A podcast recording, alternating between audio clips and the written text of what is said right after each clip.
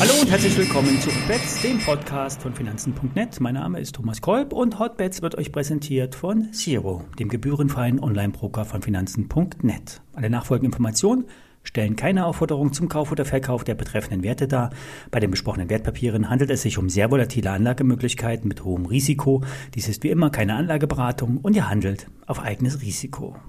Ja, gestern gab es nun endlich eine Erleichterung bei den Zinsen. Die Bank of England hat eine Kehrtwende gemacht und will nun wieder kurzfristig in den Anleihemarkt eingreifen und wird für 65 Milliarden Pfund Bonds kaufen. Das war nötig geworden, weil angeblich große Pensionskassen in Schieflage gekommen sein sollen. Es hätte sich sogar ein Crash-Szenario einstellen können. So zumindest meinen es einige Marktkommentatoren. Es greift nun kurzfristig die Hoffnung um, dass die Notenbanken von ihrer aggressiven Zinsanhebungspolitik und der planmäßigen Reduzierung der Anleihenbestände abweichen müssten. Man könnte sagen, die Bank of England ist umgekippt und hat dem Markt sich gebeugt.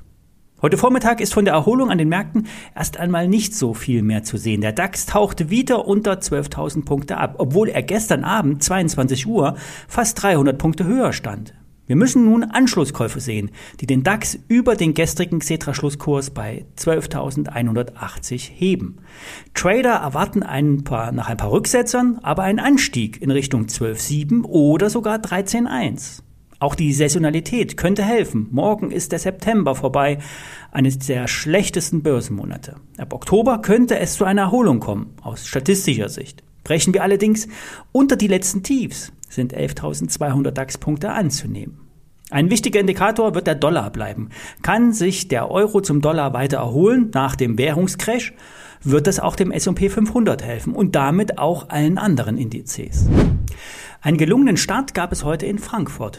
Die Porsche AG ist zu 82,50 Euro an den Markt gegangen und hat bisher fast 87 Euro im Kurs gesehen. Porsche wird ein deutscher Spitzenwert sein und bleiben und wahrscheinlich bald auch in den DAX aufgenommen werden. Die Marktkapitalisierung entspricht der gesamten VW Market Cap. Gerechtfertigt wird das mit der Marge von derzeit 16 Prozent.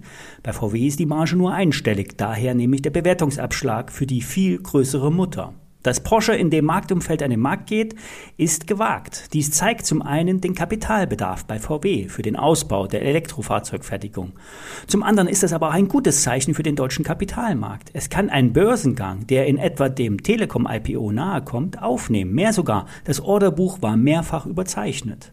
Wer Porsche unbedingt kaufen wollte, konnte das heute Morgen machen. Bei 87 Euro würde ich einen Rücksetzer in den nächsten Wochen abwarten. Die Emissionsbanken werden aber einen großen Preisdruck verhindern.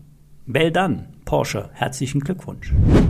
Max fragte mich vor ein paar Tagen, ob man nicht bei der BioNTech den günstigen Einstieg nutzen könnte.